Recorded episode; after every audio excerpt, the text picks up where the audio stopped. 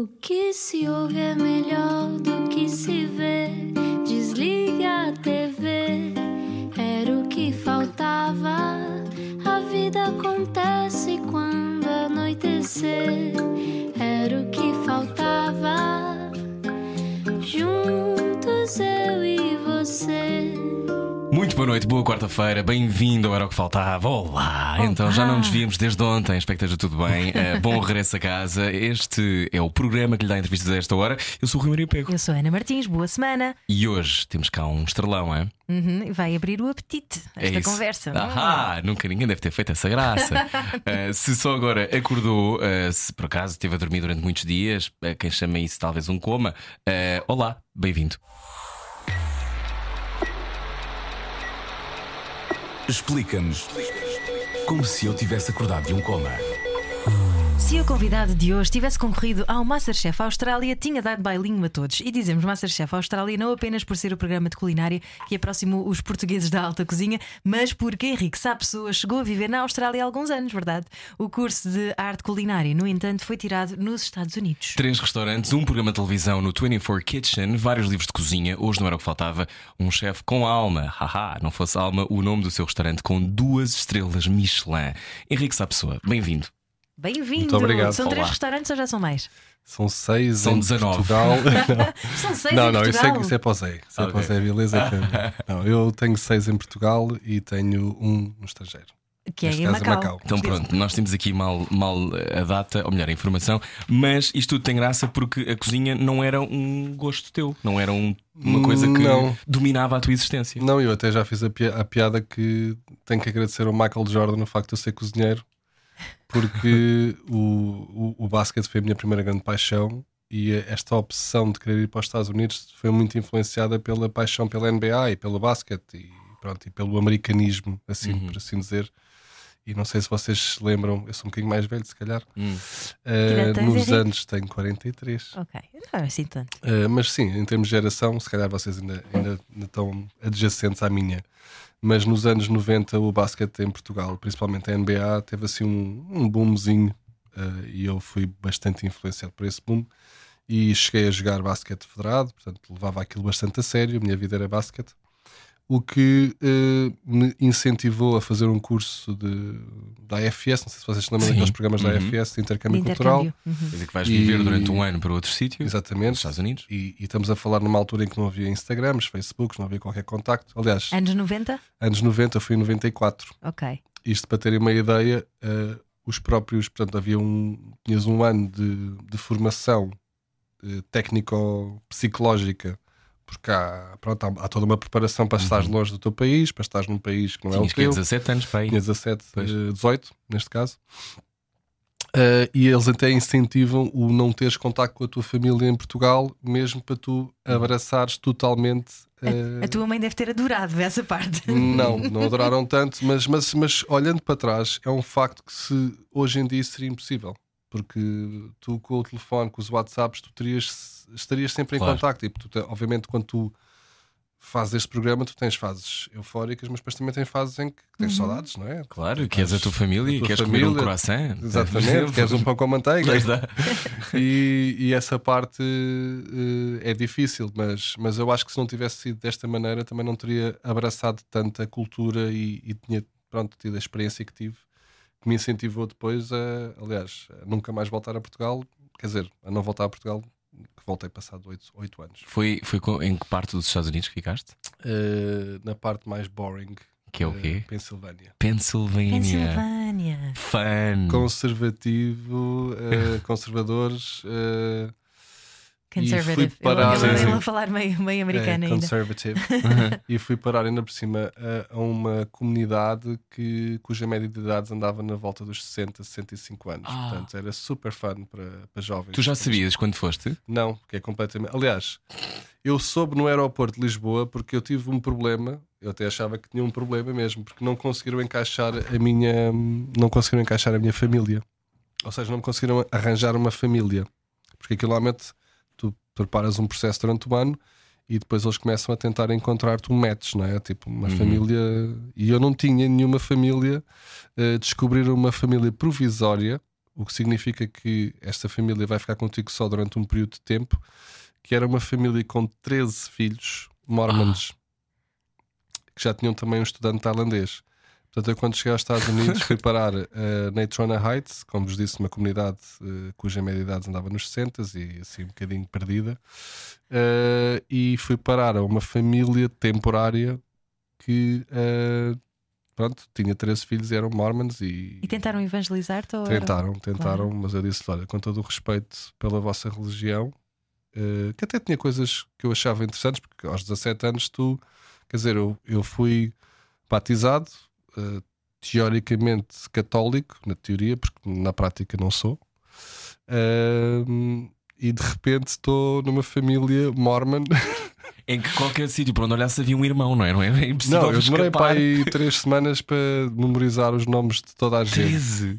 Mas eles tinham coisas engraçadas, nomeadamente, eh, por exemplo, aos domingos eh, só se passa tempo com a família. Não podes marcar nada com amigos, tudo o que seja fora do Olha. seio familiar. Faz Ah, sentido. Acho isso uma coisa. Uhum. Não podes ver televisão, Uhum. não podes fazer nada que seja que não seja estar em convívio com a família. Mas também acreditas que o livro Mormon foi encontrado na América e que foi escrito por Jesus, que os Mormons acreditam nisso. Pois, Não sei se viste o Book of Mormon. não, havia, havia coisas, por exemplo, eu fui à, Isso não é um musical. É, estou obrigado. Eu sim. fui à igreja na primeira semana que lá estive e eles puseram, separam os rapazes das raparigas Claro. e puseram-me a ouvir uma música de Mariah Carey e a dizer que a letra da música tinha um significado religioso. Ah, e, com eu, certeza. e eu com 18 anos pensei assim: vocês estão um bocadinho. Não sei se era aquela Touch My Body. Na, na, Era assim na. uma coisa, eu pensei assim: bom. Bom. Henrique sabe pessoas, está cá hoje. Ehm, olha, isto, isto então moldou-te para sempre, de alguma maneira. Essa experiência nos Estados Unidos, esta ligação com essa família, de resto, quando Sim, ainda, hoje, outra. ainda hoje tenho contacto Ainda com eles. contacto? Ainda tenho contacto com eles. E onde é que tu e- dormias? Uma família tão grande? Não, não, não, entretanto, quartos? entretanto foi provisória, é? essa foi provisória. Uhum. Entretanto, coincidência das coincidências, na semana em que eu cheguei, estava lá um português que tinha estado lá três anos anterior a visitar a família dele, que soube da minha história e que me disse assim: ligou-me, ah, eu sei que estás numa situação que não tens família. Já eh, vi telemóveis? Já usavas Não havia telemóveis, mas pronto, eh, havia outros meios de comunicação, Ok, nomeadamente era carta, não é? fixos. Era carta. Sim. E entretanto ele, disse Pombo correio. ele ligou-me e disse assim: Ah, eu já sei que chegaste a Portugal, a- a- chegaste aqui há pouco tempo, que não tens uma família, mas a minha mãe americana é uma pessoa bastante influente na comunidade, que eles chamam community, né? E, e vamos-te arranjar eh, uma solução. Pronto, então fizeram tipo uma espécie de um barbecue da apresentação do Henrique Sá Pessoa à comunidade, onde eu me senti assim uma espécie de uma ovelha, onde as pessoas tu, és- andavam tu és assim. o herói da Pensilvânia nesta altura. Sim, onde as pessoas assim andavam à minha volta, olhavam. Tentava. eh, Será que queremos faziam- olhar para os teus dentes? Será que queremos levar para Sim, casa? via-se, palpavam, deixa ver se o rapaz é, está bem.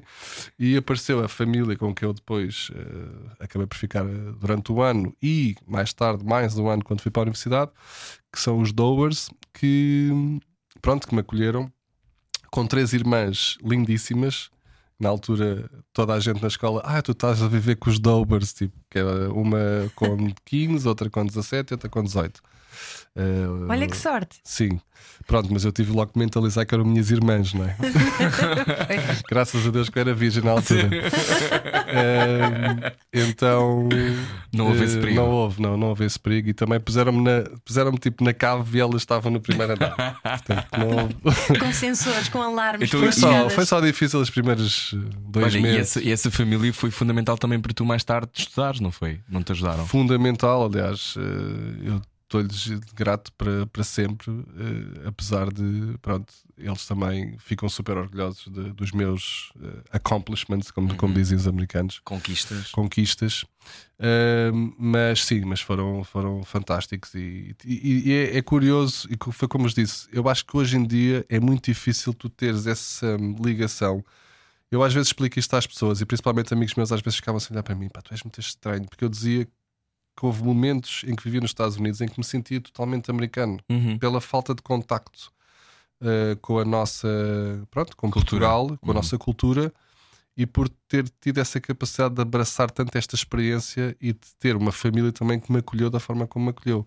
Tu vais à casa de- de- dos meus pais americanos, estão lá as minhas fotografias do high school, ou seja, Era como se tivesse nascido é sempre como lá. se tivesse nascido sempre lá. Que é, é estranho explicar isto. eh, e, e é estranho sempre Mas é quando- bonito ao mesmo tempo. Não, é bonito, mas há, há pessoas que acham estranho. Já tive grandes discussões sobre isso. Ah, mas como é que tu ignoras a tua família? Como é que tu esqueces? Eu não esqueci a minha família cá, muito pelo contrário. Mas não tinhas contacto nenhum. Nenhum, ou seja, falava, imagina, uma vez de- por mês, ou de mês e meio, mês e meio, e muitas cartas. Pronto, não era aquele contacto. Eh, E, pá, e estás um mês e meio sem falar com a tua família, todos os dias, eh, numa. Pronto, com uma. rodeado de uma cultura completamente diferente da tua, Acabas por transferir acabas o afeto. por. eh, sim.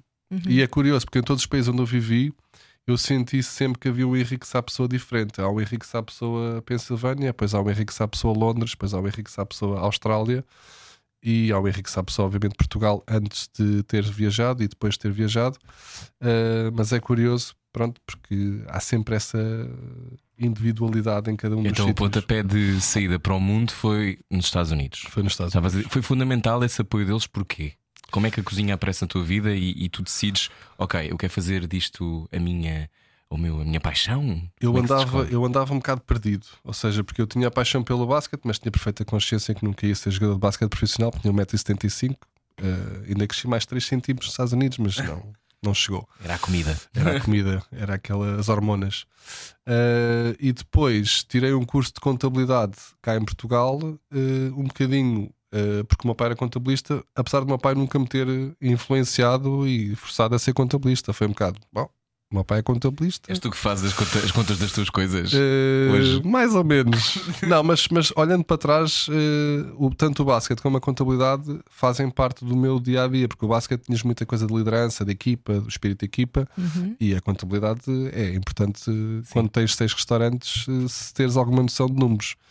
Mas eh, sabia que tanto no basquete como no- na contabilidade não ia ser o meu futuro, e eh, numa das visitas eles lá na- nas escolas, no- no- no- na- nas secundárias, né, têm muito recrutamento das universidades, coisa que cá não é, não é assim tão, Uhum. não é tão comum. comum, não. Mas eles lá são muito agressivos e Até começam. porque as universidades pagam-se bem, portanto, as universidades interessa-lhes. Eu, eu paguei a minha bem. Pois. Aliás, para quem, não, para quem está a ouvir só chegou agora à conversa, nos Estados Unidos os pais começam desde criança a poupar para pagar os 200 mil dólares que deve custar uma dessas faculdades. Ah, e se estivermos a falar em Ivy League, pode ser ainda mais, pode Ainda ser mais. meio milhão, pode sim, ser uma sim, loucura. sim, sim. Também é um facto que quase todas as pessoas que saem dessas universidades em 3, 4 anos estão a ganhar ordenados pagam eh, tudo. que pagam tudo, não é?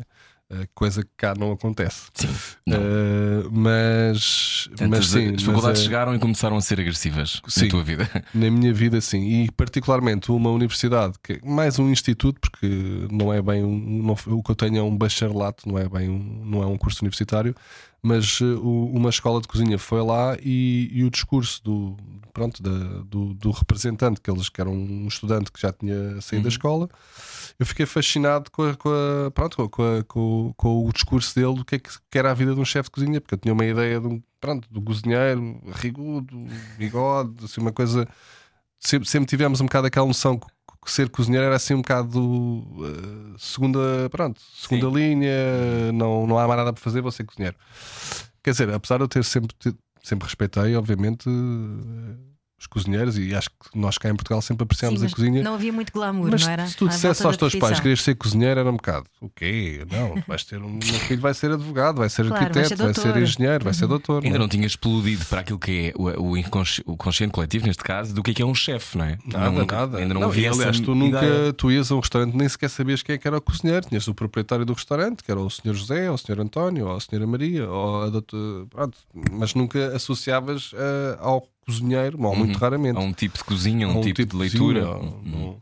E, e portanto fiquei fascinado com o discurso, discurso dele. E na altura eu já tinha um gosto por cozinha, mas um gosto que era, pronto, eh, cozinhava para os meus amigos, mas nunca pensei que isso pudesse ser algo em termos profissionais de carreira. E, e na altura falei com a minha com a pessoa que estava responsável pela AFS na, pronto, na minha área e disse eu gostava de visitar esta escola, que era em Pittsburgh. Uhum. Um, e fui visitar a escola, fiz um teste de. Pronto, eles têm lá os, os testes de aptidão.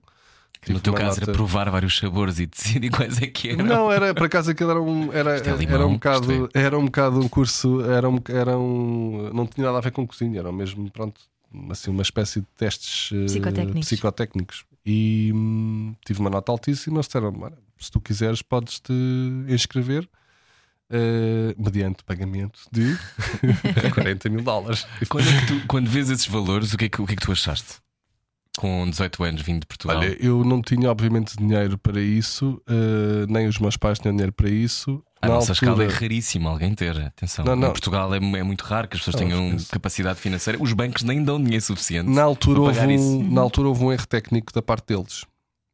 Eh, E por isso é que ah, eu acho que não, não contei esta história muitas vezes. Houve assim um conjunto de coincidências na minha vida que me permitiram fazer algumas das coisas que eu fiz por acidentes técnicos. Nomeadamente, a pessoa que me recrutou para a escola pensava que eu era americano. Porquê? Porque eu tinha um high school diploma.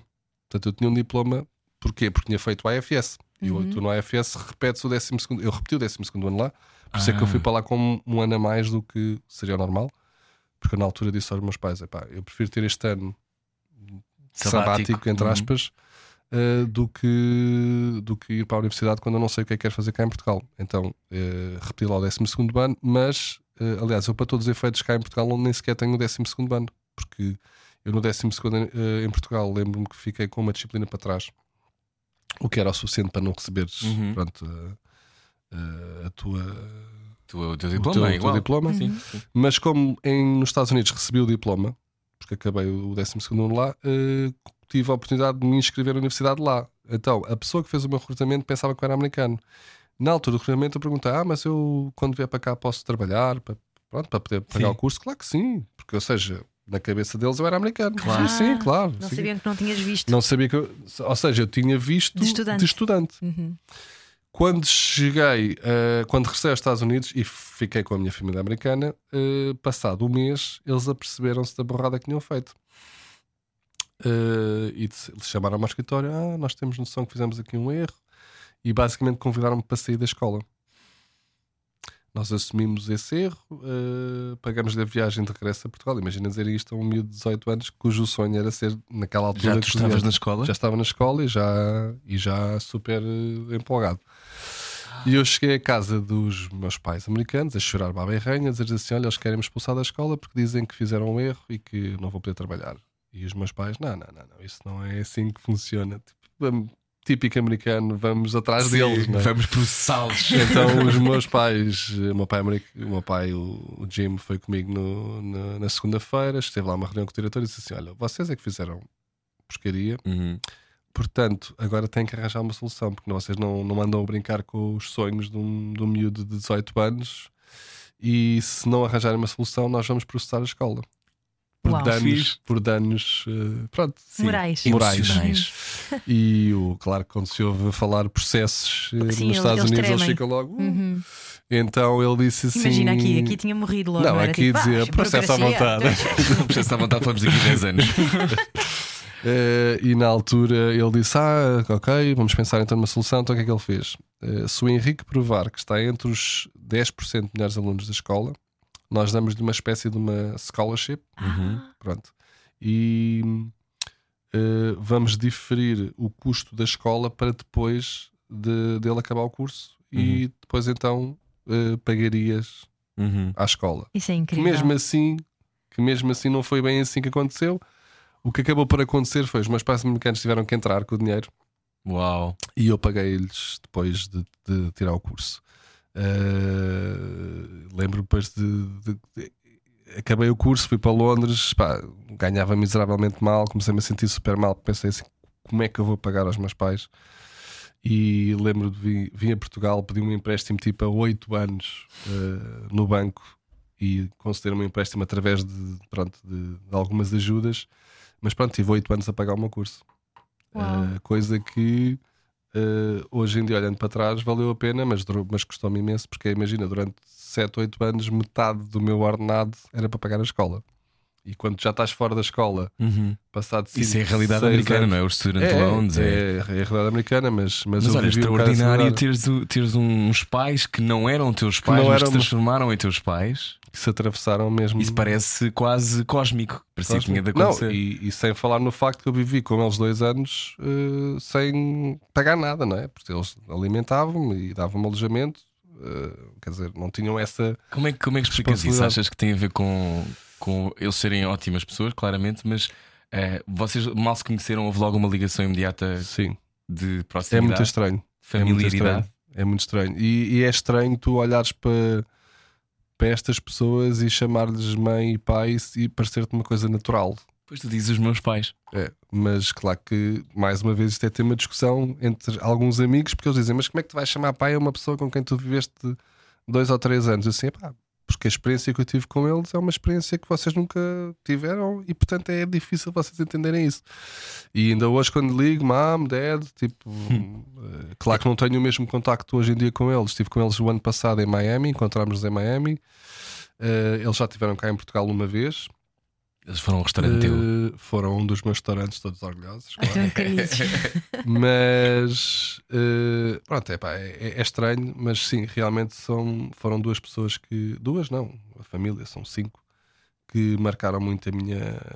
uma fase da minha vida eh, muito importante e que sem eles não.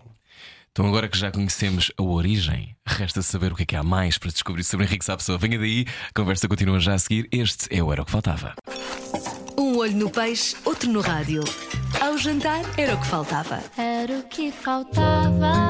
Na comercial. Juntos eu e você. Boa viagem com a Rádio Comercial. Olá, eu sou o Rui Maria Pego. Eu sou a Ana Martins. Olá, diz que a alta cozinha é algo viciante para um chefe. Já ouvimos o início da história de Henrique Sapessoa. Tu estavas a a contar-nos há pouco que quando chegaste a Londres ganhavas muito mal. Ah, o percurso para chegar onde tu, tá- onde tu estás hoje não é um percurso simples e não se faz com um bocado assim a ver as as coisas a passar, não é? Tens de trabalhar muito, muito, muito, muito. E acreditar. Muito. Sim, hoje em dia há um, há um glamour aparentemente fácil em relação à profissão que é bastante enganador, porque há muitos jovens que saem da escola a pensar que pronto, que vão ser os próximos Masterchefs e que vão ser os próximos Jamie Olivers e, e que vão fazer televisão e ganhar estrelas Michelin e depois quando se debatem com a realidade eh, assustam-se porque não é nada disso. Ou seja, eu digo sempre: a primeira coisa que um aspirante a cozinheiro tem que ter é paixão por cozinha, e isso tem que estar acima de tudo o resto. Porque, mas eu acho que é assim qualquer profissão, não é? Mesmo um ator, um músico, se não tens essa paixão, se o teu objetivo é um objetivo financeiro ou mediático, muito dificilmente vais conseguir ser bem sucedido. Quer dizer, há pessoas que conseguem porque são muito Uh, pronto, Focadas. muito focadas e, e fazem o que for preciso, Uh, mas uh, eu acho que normalmente isso não acontece. E, e estamos a falar que há 24 anos atrás, quando eu comecei na cozinha, eram tempos bastante também diferentes de hoje em dia. As cozinhas eram ambientes pesados.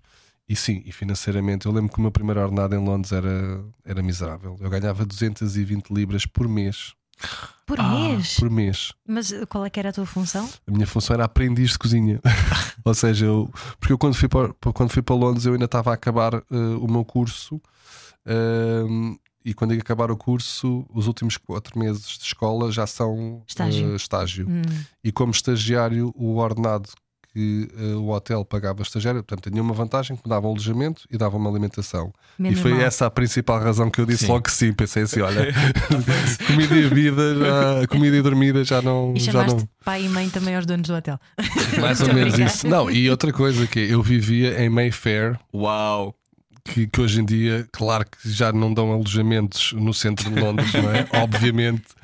Mas eu vivia em Mayfair e quando dizia às pessoas, onde é que tu, onde é que tu moras em Londres? Ah, eu moro em Mayfair. E eu pensava que eu era milionário. Eu, não, não, eu moro num quarto que pago 60 libras por semana. um quarto literalmente sem casa de banho. Portanto, tínhamos só um Ah, lavatório. tinhas que pagar o teu quarto à mesma. Sim, descontavam tudo o teu ordenado. Basicamente, eles davam alojamento eh, aos ordenados miseráveis, porque tinham noção que eh, Não era possível era viver em impossível Londres, viver em. Londres. eh, Então, tudo o que era, imagina, housekeepers, aprendizes de cozinha, cozinheiros em cargos mais baixos e manutenção, davam, davam esse alojamento. E foste tu que escolheste ir, para Londres, ir para esse hotel? Sim, ou seja, na altura enviei. Eu lembro-me de estar nos Estados Unidos no meu último. Eu tentei ficar nos Estados Unidos, eh, mas é muito difícil de ficar nos Estados Unidos eh, por causa das questões, questões dos vistos. Ponderei casar uma das minhas irmãs. Ponderaste? Ponderei. Ai, isso era muito esquisito, oh, Henrique. ponderei, ponderei casar uma das minhas irmãs como. E ela um- queria?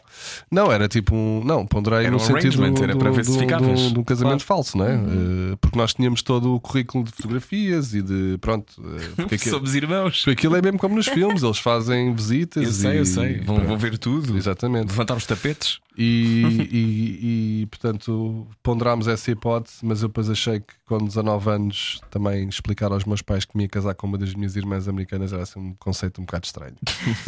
e então lembro-me de estar sentado na da biblioteca da escola e abri assim o, o mapa e disse: Ok, Portugal está completamente fora de questão voltar.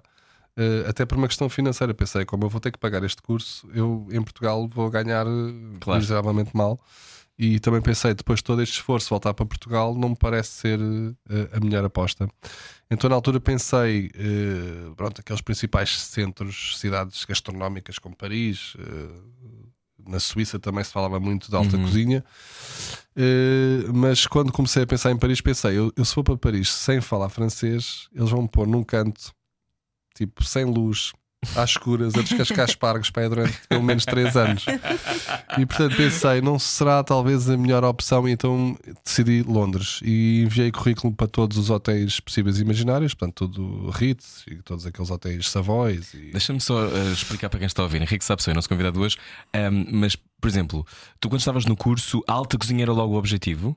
E explica só o que é alta cozinha para quem não sabe que Sim, ou seja, a alta cozinha, isto é, é como eu, eu faço sempre a equivalência no futebol, não é? Hum. Quando começas a jogar futebol, jogas na- nas camadas jovens, depois passas às, às, às intermédias, depois passas à Primeira Liga, depois passas à Champions. Pronto, A- Uhum. a, a alta cozinha é uma espécie de Champions League, eh, portanto, é muito mais exigente, é uma cozinha muito mais autoral, pormenor. mais cara, Uhum. porque em termos de produto também, também é uma cozinha que, que normalmente eh, requer produtos mais, mais inacessíveis.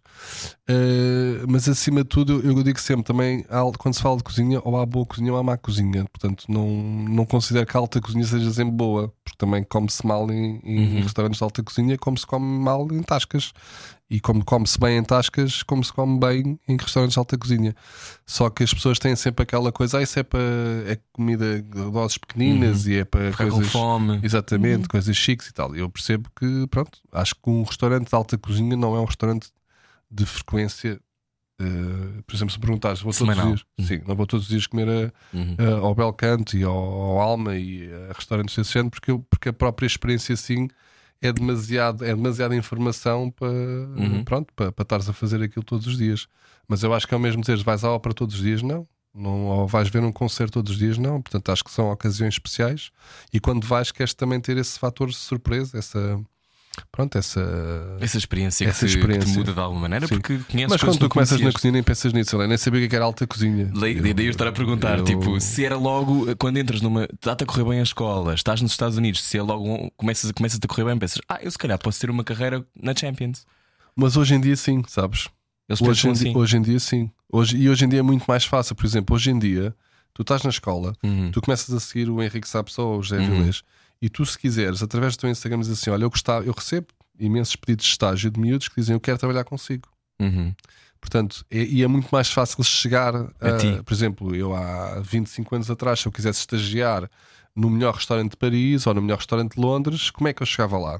Tinha que ser referenciado e tinha que Tinhas que ir lá descascar bater à porta, porta. tinha que ir lá, por favor, de receba-me, não havia estágios eh, gratuitos. Uhum. Portanto, as coisas eram muito mais difíceis do que, do que hoje em dia. Portanto, hoje em dia é muito mais fácil um jovem conseguir direcionar a, a- sua carreira logo para objetivos. Eu quero estagiar no nome, depois quero estagiar Uhum. eh, no Gordon Ramsay, depois Uhum. quero estagiar e, e consegues com alguma facilidade em termos de acesso, não facilidade em termos depois de Ficares, não é? ficares. E tu eras um natural? Já cozinhavas eh, bem? Te cozinhavas lá em casa dos teus pais americanos, por exemplo? Olha, eu achava que era um natural porque eu acabei o meu curso como o segundo melhor aluno da escola. Eh, portanto, acabei com Super Honors. Era, o- era o Wonder Boy. Aliás, eles chamavam-me o Poster Boy na escola. Poster Boy. Era. E ainda por tinhas cima- um prato que era a tua cena, a tua cara. Não, ou seja, eu, eu, eu tive, eu tive basicamente 20 a todas as disciplinas, Uau. só tive um 18, por isso é que não fui o melhor aluno da escola, fui o melhor aluno da escola porque houve uma aluna que teve 20 a tudo, e tive um 18 porque tive um professor que embirrou comigo por, por eu ser estrangeiro e que arranjou forma de eu não, De ter, te- de eu não ter um 20 nessa, Qual é nessa que era a disciplina? Era carnes. Ah, Arranjou ali, arranjou a forma A disciplina de. de carnes, só tive 18. é que eles levam as carnes muito a sério nos Estados Sim, Unidos. mas este, este, aliás, ele foi despedido depois mais tarde por exatamente por, por Chama-se esse karma, é o karma da carne. Mas quando cheguei a Londres, o choque foi tão grande, não só também pelo sotaque. Eu era o Bart Simpson em, Claro. em- quando cheguei a Londres. E o meu primeiro chefe era um chefe tipo Ramsey, eh, que gritava e partia pratos e que depois Ai, ficámos. é mesmo disso. Ah, Isso não é um mito. Não, Não, aliás, já falaste isso algumas vezes de como também ter mulheres na cozinha ajuda a que as conversas sejam diferentes e como é, é- uma cozinha não tem que ser uma arena. Não. Ou tem que ser uma arena? Não, não, mas também não é um recreio. Ou seja, hum, não, mas eh, os tempos eram completamente diferentes. Na, naquela altura havia muita a praxe, coisa que hoje em dia ainda existe, mas que já não é desta forma tão agressiva. Ou seja, havia mesmo quase uma obrigatoriedade de, de um jovem que entrasse na cozinha aprendiz ter que passar pela, pronto, pela, pela praxe. Aliás, vocês viram o Ratatouille Sim. o filme e o Linguini passam um bocadinho por isso, não é? Uh, mas uh, isso hoje em dia já ainda acontece. Quem acha que não existem cozinhas ainda uh, com gritaria e violência uh, existem. Mas porquê que tem que existir? Ou porquê que é tão comum que exista? É a pressão. Porque, é? olha, eu, eu acho que eu dou sempre o exemplo: uh, a cozinha continua a ser para mim o mais próximo da hierarquia militar. Uhum. Ou seja, tens os comandantes, os sargentos, os, os, os cabos, não é? E, e na cozinha tens um bocadinho essa hierarquia, não de uma forma tão vincada como era há uns anos atrás, porque há uns anos atrás era mesmo tipo chefe executivo, subchefe executivo, subchefe, subchefe júnior, chefe de partida, chefe de partida sénior, ou seja, era assim um. Tu até chegares lá acima, estamos a falar em uns 15 ou 20 graus. Mas eh, ainda há muito essa hierarquia. Essa hierarquia é baseada no respeito. E esse respeito é baseado um bocado pela, em alguns casos, abuso de poder Uhum. e, e a humilhação, que também acontece pronto, no, no seio Uhum. militar, não é? Nós Sim. sabemos disso. E noutras profissões E também, noutras profissões também, infelizmente. eh, infelizmente. E, e pronto, e na cozinha isso era, era quase obrigatório tu teres que passar por esses degraus eh, sentindo. Eu lembro perfeitamente de, de ter um, um, um cozinheiro que me fez a vida um inferno durante três meses. Quando digo um inferno, assim, de coisas que. Imagina eu pedir-te, Rui, eh, dou-te uma tarefa, Uhum. põe os pimentos a assar no forno e tu pões os pimentos a assar no forno a 160 graus, pronto, Uhum. normal. E ele, tu entretanto ias fazer outra coisa E qualquer, metia ele metia a 300 graus, queimava os pimentos todos, chamava-te que é esta porcaria que acabaste de fazer. E tu dizias, não, é impossível, eu acabei. Coisas assim deste género, estás? boicote. Ah! Exatamente. Será que era para ver se tu cedias? não, era para humilhar-te, humilhar-te, humilhar-te, Hum. maldade, maldade. Eh, e para ver até onde é que tu aguentas. E depois é eu um lembro da perfeitamente. Disney, não é? É um Não, vilão não, da é Disney. mesmo. E depois lembro perfeitamente quando veio o outro aprendiz, já não era eu o único. Então ele dizia: Não, agora tu já estás ilibado, já estás safo, agora tu vais fazer o mesmo a ele. Estás a ver? Aquilo era uma espécie de passagem de testemunho. Sim. Pá, eu nunca, é claro que eu nunca acreditei nestas, nestas parvoices e nunca. Não te vou dizer que não era agressivo, porque tu acabas por. Por ficares imbuído do Sim, espírito. ou é? seja, Queres e quando tu não é? vives Também. este, este, este ambiente agressivo, Se não te impões, passam-te por cima. Exatamente. E, e, e lembro quando fui para a Austrália, que é um ambiente muito mais chilled, que eles são muito mais. eh, Yeah, mate. yeah, é tudo muito mais calmo. Eu, nas primeiras três semanas, fui chamado ao escritório pelo chefe e, e ele, na altura, até usou um termo engraçado: disse assim, Henrique, you have to take the chill pill. Ou seja, eu sei que vocês vêm da Europa todos Pumped. super agressivos Sim. e partem tudo e não sei o quê, mas aqui na Austrália nós não toleramos esse tipo de comportamento. Portanto, ou tu te acalmas ou então vamos ter problemas. Pá, e tu pronto, e tu começas depois a entrar, porque eu na Austrália fazia-me confusão. Imagina, tu em Londres estás a dar 5 jantares ou estás a dar 50, não é a mesma coisa. Ou seja, quando estás a dar 50, tu andas 50 vezes mais rápido. Na Austrália, não. Na Austrália, aquilo anda sempre ao mesmo ritmo. e então, sempre que vinha outro desgraçado qualquer da Europa, eu olhava e dizia: Olha, pronto, lá vem um também cheio de. Pronto, cheio de pica. cheio de pica. E eu dizia: Olha, amigo, esquece. como é que vais parar a Austrália? Amor. Foi Ah. amor. Foi amor. Eu conheci a mãe da minha filha. Estamos agora separados, mas conheci a Natalie eh, em Londres.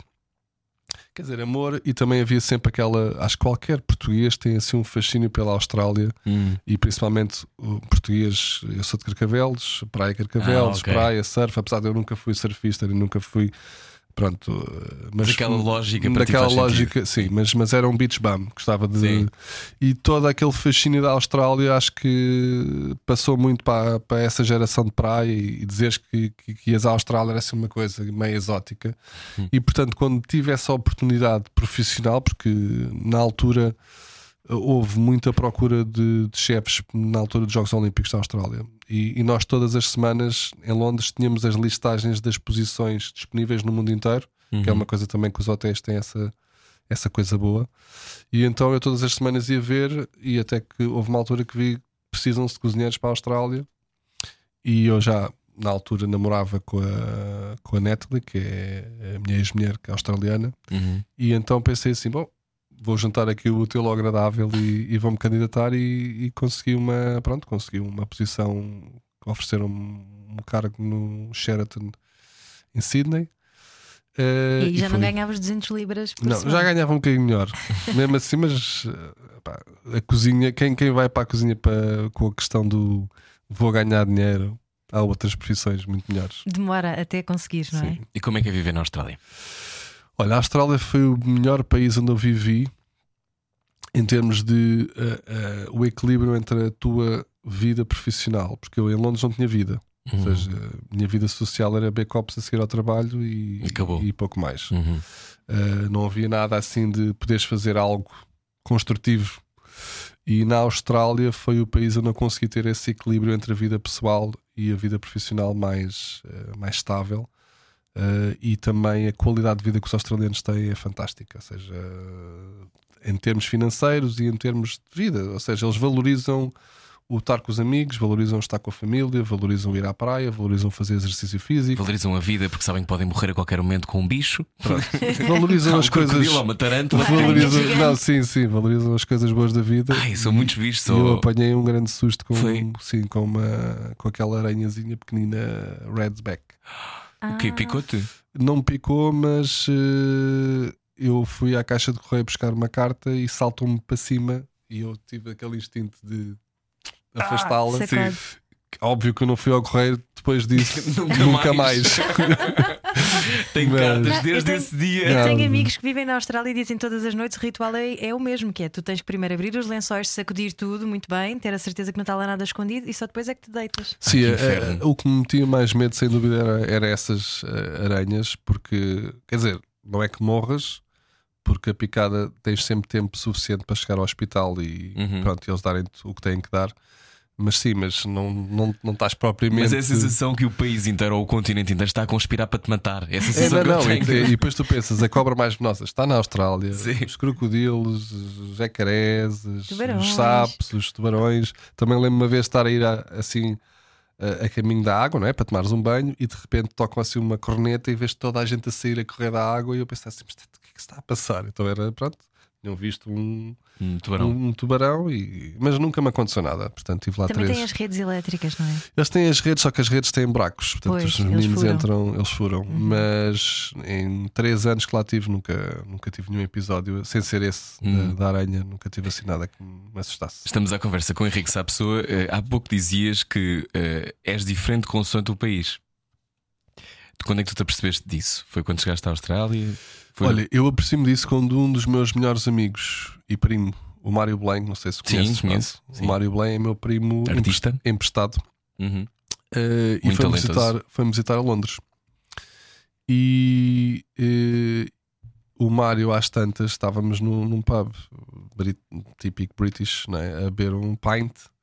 E ele puxa-me assim ao lado e assim: Não estou-te a reconhecer. Eu assim, mas não estás a dizer, pá, tu és um Henrique completamente diferente daquele que eu conheço, porque eu, eu vi- vivi na mesma casa com o Mário desde os meus sete anos. Ah, ok. Portanto, eu era extremamente tímido em Portugal, era muito reservado, era assim um bocado bicho de mato. Uhum. E ele em Londres achou que eu era tipo super eh, divertido e cómico e não sei o quê. E disse: "Pá, se é- aqui sou assim. Também já estavas um homem feito, não é? exatamente, Diferente. exatamente. Mas mesmo assim, eu, eu- eu- ou seja, tu quando pensas o sentido do humor em Londres é diferente do, do sentido do humor em português. A própria expressão linguística, não é? Quando estás a falar outra língua, tu és diferente. Sim, Sim, sim. também acho isso. E onde é que te sentias Eu- melhor? Eu sinto bem em ambos os. eh, confesso que, mesmo hoje em dia, eu tenho uma necessidade muito grande de fugir de Portugal. Portanto, eu faço em média 12 a 15 viagens por ano. Eh, tenho essa sorte Mas profissional. também tens que- tens restaurantes fora, não é? Não, tenho essa sorte profissional, mas também sempre, sempre incentivei e sempre tive necessidade de sair de Portugal. Se tu me dissesses, eh, eu, eu quando estou em Portugal mais do que dois ou três meses, começa, a, hum, Uhum. começa a mexer um bocadinho comigo. Olha, o Covid-19. Tem cuidado agora. Pois, eh, agora anda a evitar, mas, mas sim, mas porque é o que tu dizes, eu quando viajo sinto-me um bocadinho, e hoje em dia também sendo uma espécie de figura pública, porque eu acho sempre que não sou, mas Achas que não és? eu acho sempre que não. Mas és reconhecido na rua. sim, sim, sim. e sobretudo sim, com os programas de televisão, não é? Sim, sim. E, e- e tive a sorte que o meu mediatismo foi assim muito lento na, na sua ascensão, o que me deu tempo a poder processar essa exposição. Uhum. Graças a Deus não fiz nenhum daqueles programas onde és um desconhecido e passas a ser um. Do dia para a noite. Pronto, como o Lubomir que teve essa invasão Uhum. na sua privacidade. Mas, mas também gosto de sair de cá exatamente por causa disso, porque também gosto desse anonimato e de, de- da pessoa que te conhece não ter qualquer expectativa e nem qualquer ideia Uhum. pré-concebida Sobre sobre, a tua tu és, pessoa. claro. E tu também deves Sim, seguramente sim, nós sentimos calhar por isso. isso é que também estavas mais solto em Londres. Não tenhas ninguém. Sim, mas e- exatamente. E, e- e neste Partes sempre do zero, não é? parte sempre do zero. E também em Londres é o que tu dizes, também estás naquela idade em que estás a fazer homem e todas as pessoas que estão à tua volta influenciam-te de alguma maneira. E se estás com pessoas que são mais eh, extrovertidas, pois tu também tornas-te mais extrovertido. Eh, Claro. acho que é um bocado consequência É, consequência da e. companhia, não é? Claro, claro. Eu ia te perguntar a seguir sobre esta ascensão que algumas pessoas qualificam de incomum, embora eu acho que é- seja muito sustentada, mas já te vou perguntar sobre isso. Na rádio comercial estamos à conversa com Henrique Sá Pessoa, só chegou agora. Já voltamos, é depois disto. Acabou agora uma relação? Não vai ficar sozinho. Era o que faltava. Com Rui Maria Peco e Ana Martins. Na comercial. Você. Boa viagem com a rádio comercial, gosta de comer, então ouça bem esta conversa. Henrique Sá Pessoa é o nosso convidado de hoje. As pessoas querem comer bem ou querem ser surpreendidas? Henrique, Eu acho que depende dos momentos, Hum. mas no geral querem comer bem. querem comer bem. Eh, já falámos um Ainda por cima, bocadinho. o português é muito rigoroso nesse e, é, e é aspecto, não é? exigente, eu acho É. que os portugueses são Por exigentes. Ainda ser surpreendido sem comer bem, Hum. hum, vai, vai à trave, como costuma dizer. exato, olha esta coisa efervescente. Ah, mas sabe mal. Hum. Pois. Olha, eh, já falámos sobre como a cozinha também se transformou num universo mediático, como de repente eh, os chefes têm livros de cozinha uns atrás dos outros e programas de televisão e às vezes 20 restaurantes em simultâneo. Tu tens seis. Ahm, primeiro, como é que se tem seis restaurantes? É uma coisa que eu nunca consegui perceber. Vocês vão lá pontualmente, não estão em todos, não é? Claro, claro. Isso, isso é uma. E cá em Portugal, isso é uma ideia muitas vezes difícil, porque o, o português é bastante exigente na presença do chefe. Hum. Ou seja, há pessoas que. E, e ainda há pessoas que acham que, que vão ao alma e que eu faço tudo. Ou seja, a minha equipa não faz nada.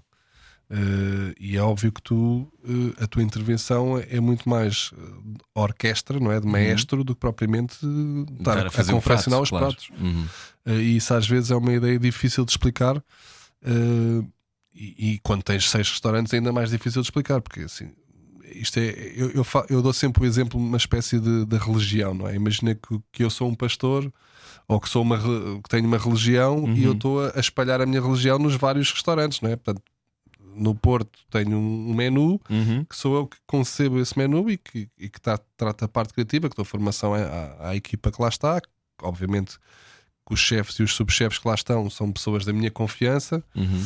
mas para todos os efeitos o trabalho é deles no dia a dia, não é? Eles é que são os protagonistas do espaço. Eu sou apenas o, pronto, O maestro. o pastor. O pastor, qual é a tua religião, Henrique? Se tivesse que explicar a alguém. A minha religião é da simplicidade e de- do sabor, ou seja, pelo menos no que toca à cozinha. Eu, eu tento, tento, eu acho que é, é sempre quem me conhece, eh, na verdade, sabe que aquilo que eu faço na cozinha é muito espelho daquilo que eu sou como pessoa. Hum. E eu acho que isso é o mais importante, é tu seres o mais autêntico eh, e o mais fiel a ti próprio. Hum. Uh, mas é sempre difícil, e claro, uh, o problema hoje em dia é quando tu tens esse mediatismo, as pessoas vão ao Porto, ao restaurante, e se forem à casa de banhos, qualquer coisa na casa de banho não funciona, a culpa é do Henrique Sapessoa. Pronto. Ou uh, a música não é boa, a culpa é do Henrique Sapessoa. E, e isso. E isso é, pronto, é, um, é uma responsabilidade barra peso que, Hum. pronto, que tu também tens que saber eh, lidar com isso. Eh, mas eu acho que acima de tudo, a única forma de teres restaurantes é teres boas equipas e teres equipas que acreditam em ti e tu teres a capacidade também de as motivar e de, e pronto, e de as ter, eh, olharem para ti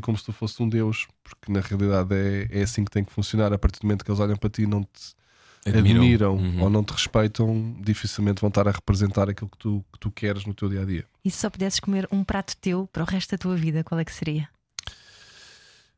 Pá, cada vez mais gosto de bacalhau, é impressionante.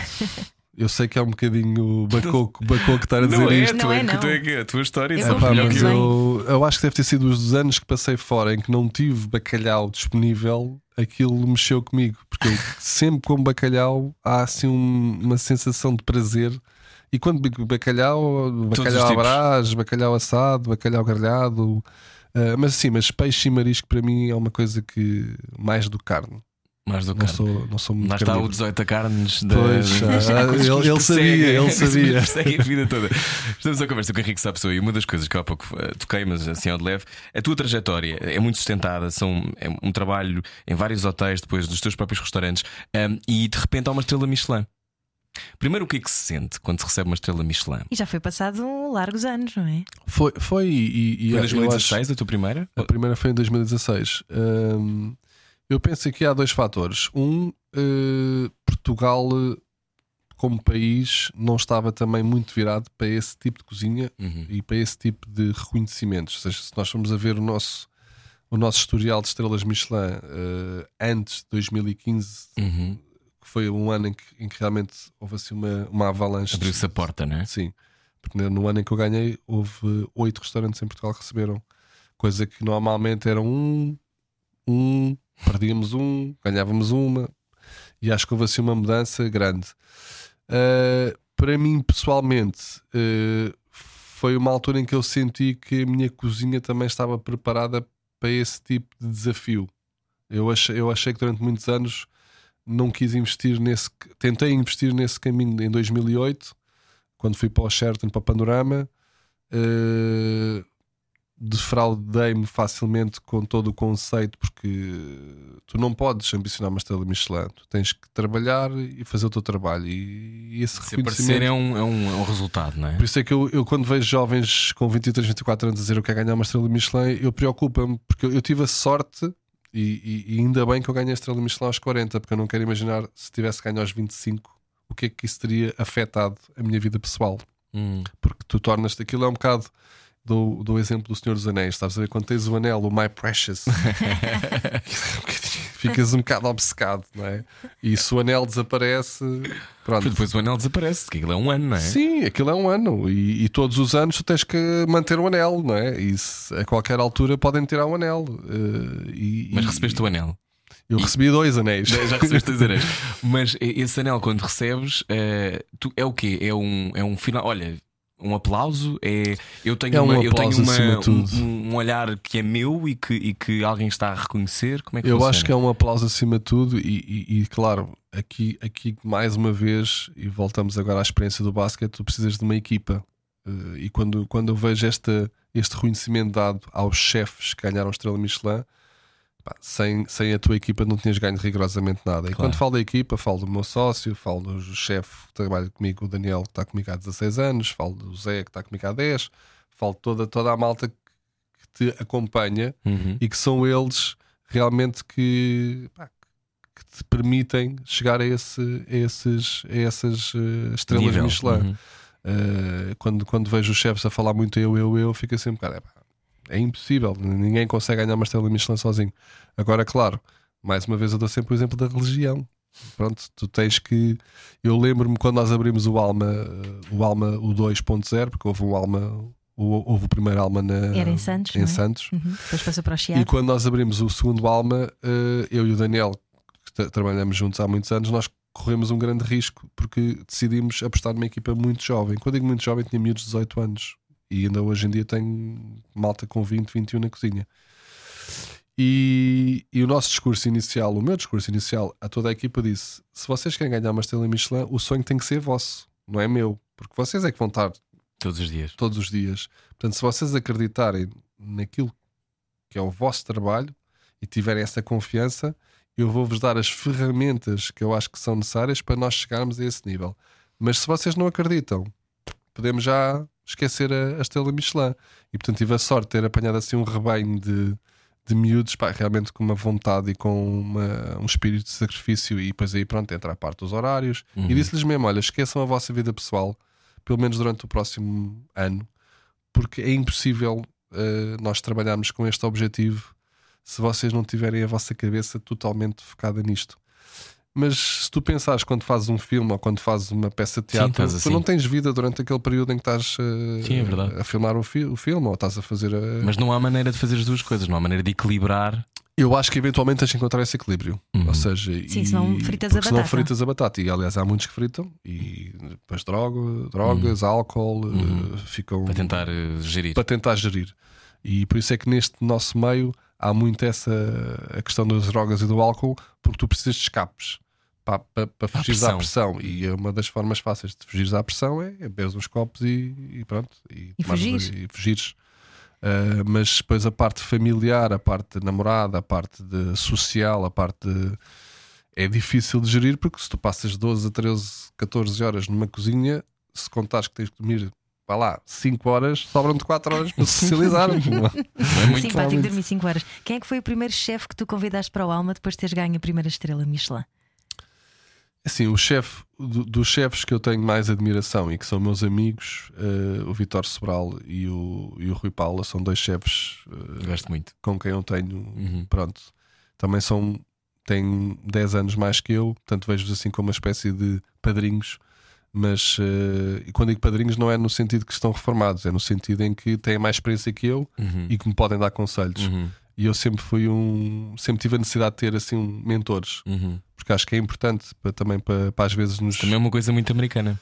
também é para muito nos pôr americano, no lugar, sim. não é? Pois é, é muito Sim, para nos pôr no lugar e, Uhum. para, e para nos chamarem à razão num sentido construtivo, não é? No sentido de, olha, acho que devias fazer isto, acho que devias fazer isto. Portanto, eu quando tenho dúvidas, são estas duas pessoas a quem eu recorro eh, e, e- pronto, e considero-os eh, amigos. Claro que também tenho o Zé Vilês, tenho, tenho vários eh, amigos na profissão e acho que nós temos uma camaradagem porreira. Uhum. Acho que não há Vocês assim. são vizinhos, os vossos restaurantes são Não, e, vizinhos. e acho, que na, acho que na comunidade dos chefes, claro que há rivalidades, claro que há uns que se gramam mais que outros, é, em como qualquer Como outra Como área. na rádio, como em qualquer zona. Mas, mas acho que no, no geral eh, já temos aquela, eh, aquela noção que somos uma seleção e temos que puxar todos para o mesmo, pronto, eh, mesmo sentido. Eu li que tu tinhas muitos livros de cozinha e que não os lias todos.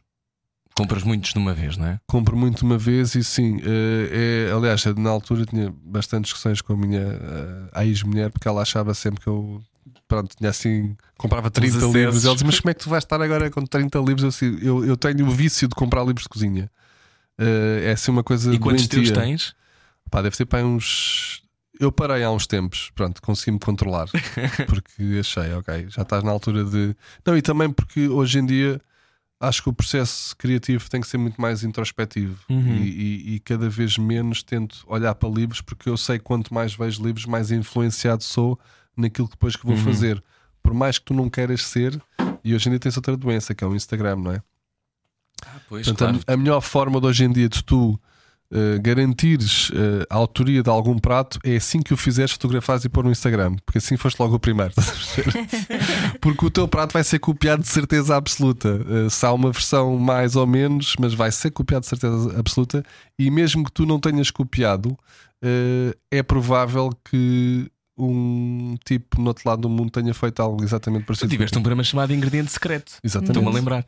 Ahm, mas deve haver coisas que tu não dizes a ninguém. Não, uh, eu, eu, eu tenho muito a questão da partilha, porque assim, eu acho que tu podes ensinar tudo a alguém. eh, tu podes ensinar alguém a ser ator, ou podes Uhum. ensinar alguém a fazer o que vocês fazem, Uhum, mas a individualidade, ou a forma como essa pessoa vai fazer, nunca vai ser igual à tua. uhum. E eu acho que aí Estás é, sempre, estás sempre, a tua propriedade intelectual está sempre protegida. como é que é o teu processo criativo? Estavas a dizer que é, às vezes tens de tirar logo a foto a seguir. Tu preparas, tipo, é um ritual, tipo, ah, hoje eu vou fazer um prato novo, é uma coisa que te surge. Fazer uma- um retiro em que só come ameixas. Ou seja, durante, durante alguns anos o meu processo criativo era um bocadinho de empinar muito livros de cozinha. Eu andava ali, imagina, uma semana, mas sem, sem nenhuma lógica, assim, quase como se estivesse a, a, a bombar coisas A absorver, para a absorver. E depois, a partir dessas ideias, começava a elaborar uma espécie de um esboço daquilo que era o prato que eu queria fazer. E a partir daí começava a trabalhar nas componentes de, imagina, eu quero. uh, Eu começo sempre com ideias muito uh, básicas. Às vezes pode ser, eu quero usar cabrito. Pronto, agora do cabrito, qual é que vai ser a textura que eu quero do cabrito? Como é que eu vou assar o cabrito? Qual é que vai ser a marinada do cabrito? E todas estas componentes, tu tentas que qualquer detalhe dessa receita seja levado ao extremo em termos de, de- sabor, porque esse é o meu principal foco, e também de detalhes, porque eu não quero que tu vais comer um cabrito que tu digas eu como este cabrito no Alma, como como este cabrito no outro lado qualquer. Portanto, eu quero que tu comas o cabrito do Alma e digas assim: não, o cabrito do Alma marcou-me de alguma maneira. Aliás, uma, da- uma das receitas que eu até fiz no Masterchef eh, recentemente e que prima pela simplicidade, mas que neste caso tornou-se altamente complexa foi: eu adoro a sopa alentejana. Hum. Pronto, acho que é um prato mais básico que aquilo, é impossível. Eh, Mas pensei assim: como é que eu posso eh, fazer uma sopa alentejana num restaurante com duas estrelas Michelin e que tenha um nível. Pronto, então comecei a, a pensar em todos os detalhes que a sopa alentejana tem e como é que eu os podia levar, mas ao mesmo tempo ao ponto de os comeres e não pensares assim, ah, isto não tem nada a ver com a sopa alentejana. Não, eu queria que tu sentisses eh, a essência da sopa alentejana, mas que dissesse assim, não, mas isto é uma sopa alentejana de outro, Superlativa. pronto, de outro nível. Um, o paladar evolui. Evolui muito, evolui. Aliás, eu, eu lembro-me todas aquelas coisas que toda a gente eh, gosta. Eu, eu venho de uma família classe média, portanto, eu não, não, não vivi a comer foie gras e trufas E, e, ostras ao pequeno caviar. Uhum. E, e, portanto, quando eu tive contacto com estes ingredientes, para mim eram estranhíssimos. Aliás, eu odiava foie gras, eu odiava caviar, odiava trufas. odiava- Não, não eram ingredientes que me fascinassem Mas hoje já gostas? particularmente. Hoje em dia eu gosto porque eu acho que são coisas que tu tens que ir eh, percebendo. E o paladar é como se fosse ir ao ginásio, portanto, tu treinas muito o paladar. Eh, e, por exemplo, eu vejo, eu vejo pela minha filha. A minha filha, desde muito nova, não tanto no facto de lhe dar trufas e foie gras, não, não estou a falar tanto dos ingredientes de luxo, mas de muito nova que está habituada a sabores mais refinados. Porquê? Porque eu cozinho para ela, portanto, ela consegue distinguir um bom esparguete à bolonhesa de um mau esparguete à bolonhesa. Mas eu li que ela nem sempre gosta do que tu fazes. Não, não, não. E não só não gosta, como, como quando as coisas correm mal, porque também correm mal para os chefes. Vocês É possível não pensam- correr-te mal? É possível Ok, correr mal. Passares a massa comer? demais. Quando estás, pá, quando estás naqueles dias tipo, xiça, hoje não me apetece nada a cozinhar, é claro que às vezes as coisas não correm e ela é logo, isto hoje não correu da forma como devia ter corrido. E curiosamente, ela não adora cozinhar, mas é uma excelente cozinheira e pouco a pouco está-se a tornar mesmo um gosto para ela também. Eu nunca forcei, ou Uhum. seja, eu sempre achei, não. Ela não acordou com uma panela em cima da cama Não, de não, há aquela, há aquela malta que é não, tu vais ser cozinheira, vais ser isto, ou vais ser. uh, Não, eu disse, olha, mas, uh, mas curiosamente, ela este fim de semana cozinhou para mim pela primeira vez, assim, deu não sair do sofá e fez um prato uh, incrivelmente bom. Que idade e eu tem? fiquei, tem 13. 13. Uau. 13. Uau. E pronto, tem ainda o defeito de destruir a cozinha, não é? Eu, quando entrei na cozinha, deste panos no chão e tudo tu, virado de uma vez assim, não. pronto, agora já consegui que ela cozinhasse, agora temos que passar à fase de conseguir que ela consiga ter isto mais ou menos ordenado. Não, mas fico muito orgulhoso porque e aliviado, porque já sei que ela, aquela miúda não vai rapar fome. Cozinhares para alguém é como dar escolo a alguém? é dar amor mais do colo, eu acho. Eu acho que cozinhar para alguém, e isso sempre foi o que me fascinou mais na cozinha. Eu lembro-me no primeiro restaurante que abri em Cascais, que era só eu e o Daniel, nós tínhamos uma senhora que vinha almoçar todos os dias, sim, mais ou menos da nossa idade. E, e como não tínhamos muito movimento ao almoço, nós conseguimos prestar atenção, pronto, a- a- a esta pessoa, e ela vinha sempre sozinha. E lembramos da cara de prazer dela a comer os nossos pratos. Estás a ver aquela coisa de fechar os olhos, de quase como se estivesse assim nas nuvens. E nós pensamos assim: pá, nós temos imenso poder em dar prazer a estas pessoas. Uhum. Uma coisa tão básica como uma sopa, como um, sei lá, um bife com um molho. Uma coisa, não, não estamos a falar que eram pratos altamente elaborados, mas lembramos da cara dela e da, da felicidade dela. E ela depois levantava-se e vinha à cozinha e dizia: Vocês dão-me Alegria. alegria. Uhum. E, e tu teres esse poder e essa, pronto, essa capacidade, acho que é sem dúvida fantástico. Comer e passar um bom bocado pode salvar a vida, de vez em quando. Sem dúvida, e eu acho que cada vez mais eh, nós vivemos a mil à hora e eu hoje em dia tento incutir práticas que eu durante muitos anos não fazia, como nomeadamente sentar-me à mesa com a minha filha eh, sem qualquer tipo de distração e olharmos um para o outro e estarmos a desfrutar daquilo que estamos a, a comer, porque acho que isso não- são coisas que tu começas a. Eu lembro do meu pai fazer isso comigo, por exemplo, desligar a televisão Uhum. não, e estarmos os dois a falar sobre o nosso dia a dia.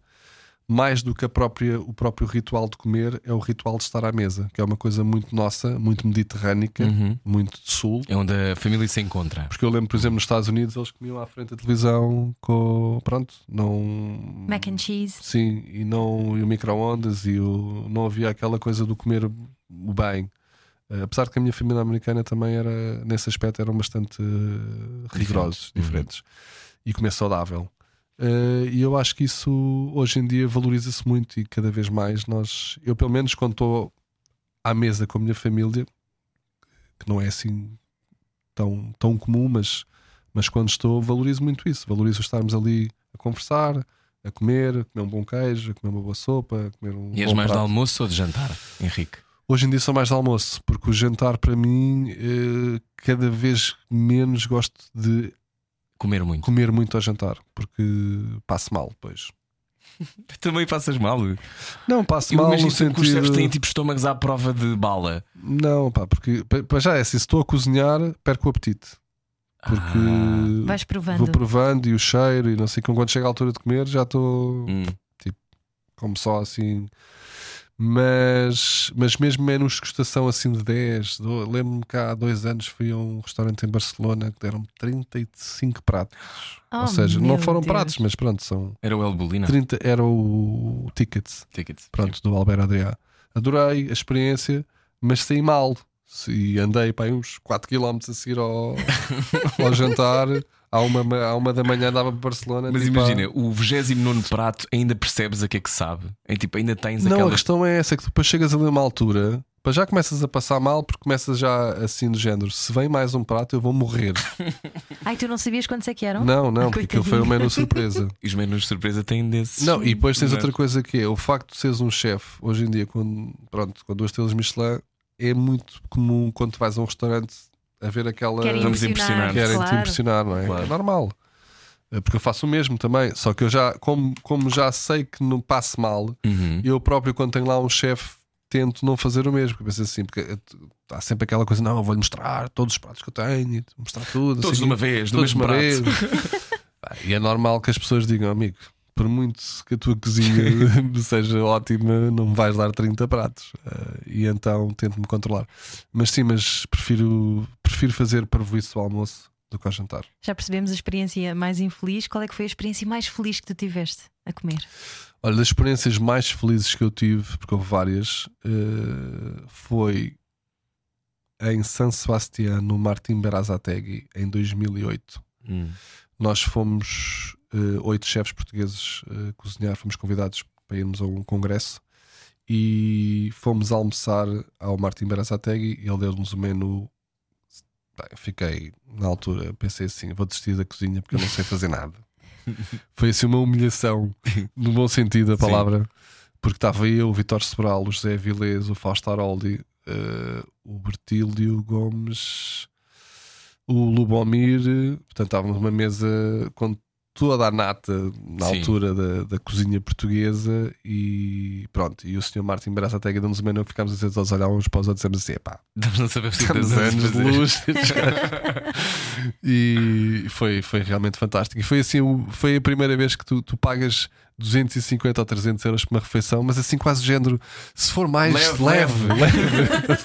Mas isso é uma sensação que, que nem toda a gente pode fazer, mas é uma sensação que a fazer é extraordinária, não é? Quem pode e poder fazer Sim, isso sim, é sim, aquela coisa de. É como ir a uma extraordinária peça de teatro, é como fazer uma viagem, não é? Sem dúvida, sem dúvida. Uhum. E eu acho que.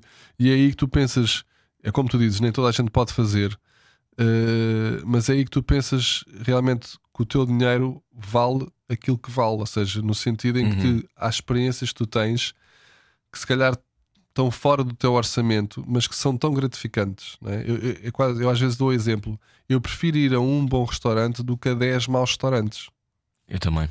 E se for preciso eh, eu andar um mês sem ir a 10 maus restaurantes, porque há muitos que tu pagas, pronto, pagas 20 euros ou 30 euros, mas comes mal. Uhum.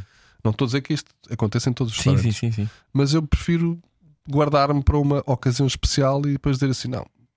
Mas, Mas isso é claro. uma maneira de viver a vida. Isso é, e o que estás a dizer é uma atitude perante a vida também. Isso são prioridades também, porque às vezes Uhum. também tenho esta discussão. Eh, Eu lembro-me que em Londres, quando vivia em Londres, eles fizeram tipo um estudo em que as pessoas gastavam 20% do seu ordenado em restaurantes. Hum. Uh, por exemplo, nós cá em Portugal somos capazes de ter o último iPhone, os óculos de marca, as Uhum. calças de marca, os carros de marca, mas depois gastar 150 euros numa refeição é impensável. E isso às mas, vezes mas a porque mim também cá em. Portugal quase toda a gente sabe cozinhar, eh, não é? Pelo menos o mínimo. também, mas E- porque as prioridades também são diferentes. Sim. Ou seja, nós portugueses, valor... para muitos portugueses que têm até capacidade de compra, o comer para eles é, é segunda linha. Ou seja, Uhum. não é mais importante ter o, o iPhone e ter eh, o, o mega carro do que ir jantar a um, a um restaurante. Sentes que isso está a mudar? Está a mudar muito, mudou muito. É que E- a sensação que dá é que há dezenas de restaurantes que aparecem, alguns também morrem, faz parte, mas que Mudou há muito. uma, uma espécie de eh, substrato muito sólido, não é? De- Mudou muito e, inclusive, até te digo, é assim, eu, eu tenho prazer em cozinhar para qualquer tipo de cliente, seja um cli- cliente milionário ou um cliente Uhum. Que eu sei que poupou as poupanças todas para ir ao Alma naquela, naquela semana, mas dá mais gozo cozinhar para a pessoa que poupou, porque eu sei que, que é uma experiência que eles vão valorizar muitíssimo se eu que é conseguir. fora do comum, não é? fora do comum do que um tipo que vai todas as semanas a um restaurante eh, com estrelas Michelin. Portanto, Qual é o ingrediente que tu eh, gostavas de usar, mas ainda não dominaste algum? qual é que é o um ingrediente evites do género? Eu gostava imenso de usar anis, mas não uso. Não, ou seja, eu, por exemplo, há uma arte que eu admiro imenso, que é a arte do sushi. Hum. Eu, eu gostava de ter essa capacidade, mas, mas eh, e quando há já, ah, mas podias tirar um curso de sushi, não. Ou seja, não é num curso de sushi que tu vais aprender a, a- a manusear e a, e e a trabalhar o peixe como trabalha um, um sushi man que andou ali durante três anos a massajar o polvo até poder, até poder usar a faca.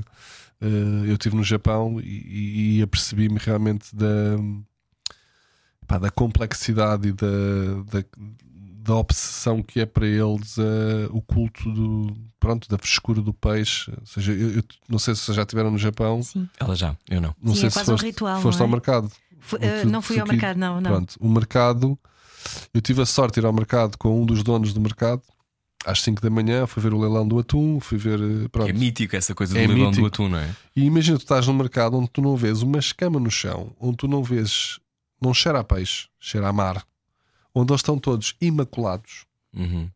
e onde as caixas de peixe parecem caixas da Prada e da Louis Vuitton.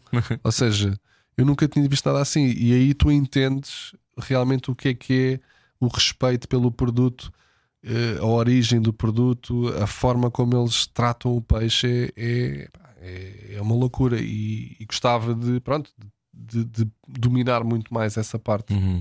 do peixe, porque tenho um fascínio.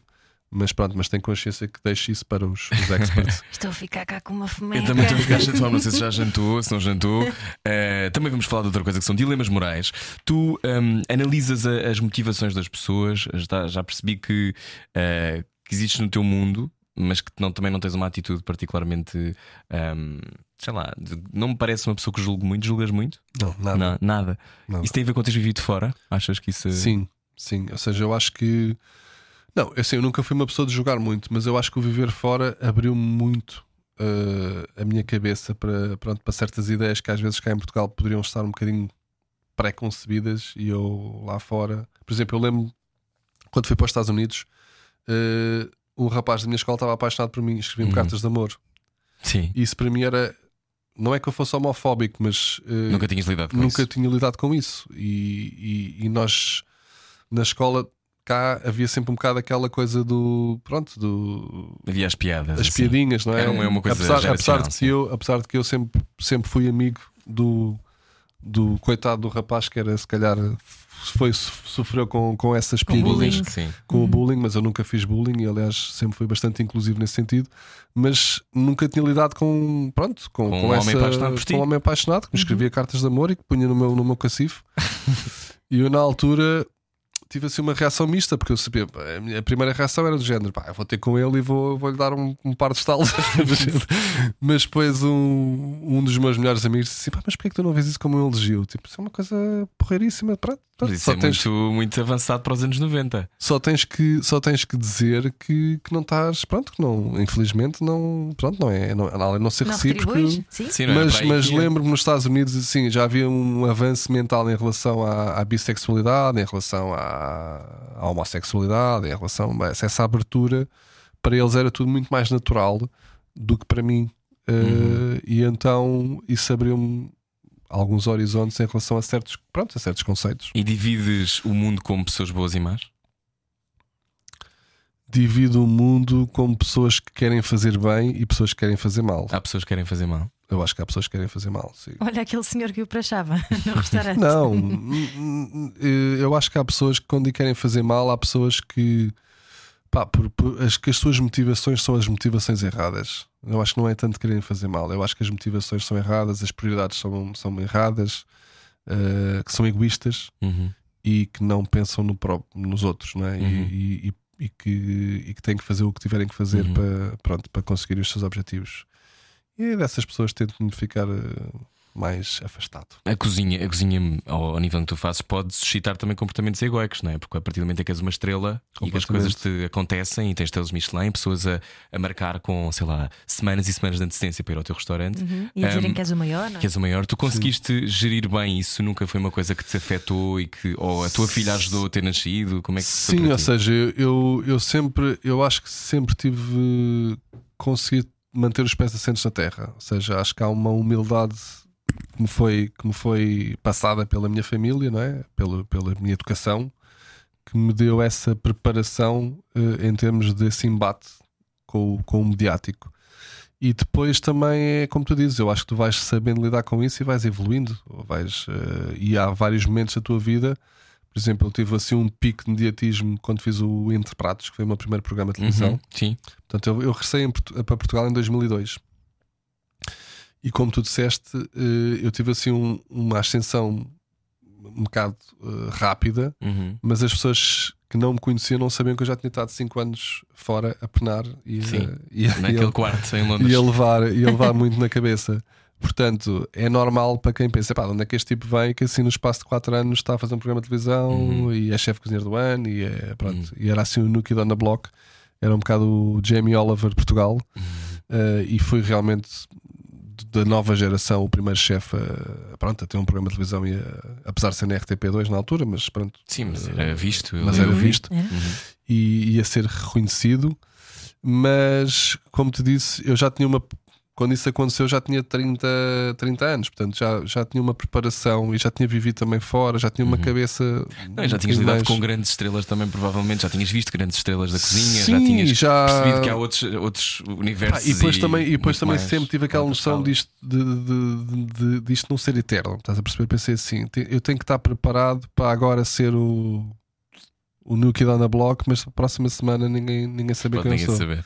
E eu acho que isso é muito importante. Tu... Mas é um facto que tem conseguido manter eh, o Henrique Sá Pessoa pronto, numa constância de. Sim, em termos... nesta altura já estás aí na. Sim, nem na nunca, história nunca da cheguei, sim, nunca cheguei a desaparecer, mas também não tenho necessidade de ser o número um. Ou seja, Não? não, não tenho mesmo. Competes contigo não. próprio só. Compito comigo próprio, mas não me levo muito a sério também. E mesmo esta, esta questão das estrelas Michelin, obviamente que é importante e sinto essa pressão e, e, e acabo por ter que viver com essa pressão E todos os queres dias. entregar, não é? e quero, e quero deliver, entregar, é? exatamente. mas ao mesmo tempo, se tu me perguntares se, se o que é que acontece se perdes as estrelas Michelin, não acontece nada, a vida continua e ou vou ter que lutar para recuperar, ou então, por simplesmente. Amanhã temos de almoçar na mesma, não é? E jantar na mesma. Não estou a dizer que, que não me preocupo com isso, obviamente que me preocupo porque isso afeta, eh, profissionalmente, afeta muitas outras coisas. E as tuas E- equipas, não é? Exatamente, a motivação das tuas equipas afeta os teus próprios projetos profissionais futuros, porque também tudo está ligado eh, aos teus sucessos passados, não é? E isto é como um ator que ganha um Oscar e se ele durante os próximos anos não faz nada Relevante. marcante, o Uhum. Oscar acaba por eh, pronto, Sim, desaparecer. Acaba vai ter que ser vendido. Exatamente. Bom, estamos à conversa com o Henrique Sapessoa. Agora sim, vamos jogar ao Cortar aos Pecados. Edição com alguém que tem várias estrelas Michelin. Cortar aos pecados.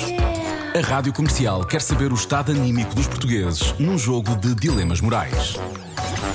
Muito bem-vindo ao Cortar aos Pecados, edição eh, hoje com Henrique Sapessoa. Também conhece muito bem câmaras. Quantos programas de televisão já, Henrique?